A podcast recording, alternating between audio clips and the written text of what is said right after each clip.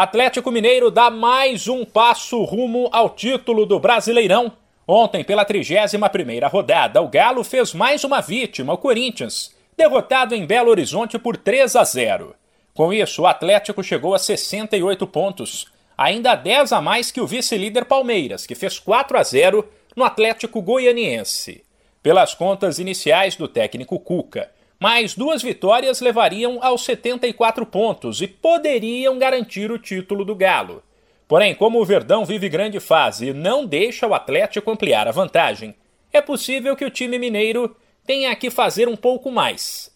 Na briga pelo G4 e pelo G6, a situação ficou mais embolada. Isso porque do quarto ao oitavo, ninguém venceu na rodada.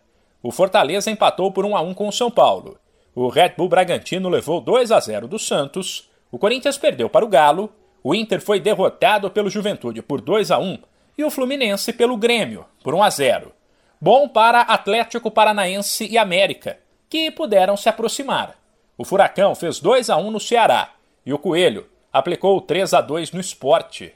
Já na luta contra o rebaixamento, o que mudou foi que o Juventude ficou mais perto de sair do Z4 enquanto Atlético Goianiense e São Paulo se aproximaram da zona da degola e viram o sinal de alerta acender. A rodada termina hoje com Flamengo e Bahia, 7 da noite no horário de Brasília. A classificação de momento é a seguinte, sem esquecer que há equipes que disputaram de 29 a 32 partidas. Atlético Mineiro 68 pontos, Palmeiras 58, Flamengo 54, Fortaleza 49, Bragantino 49 e Corinthians, último time do G6 com 47.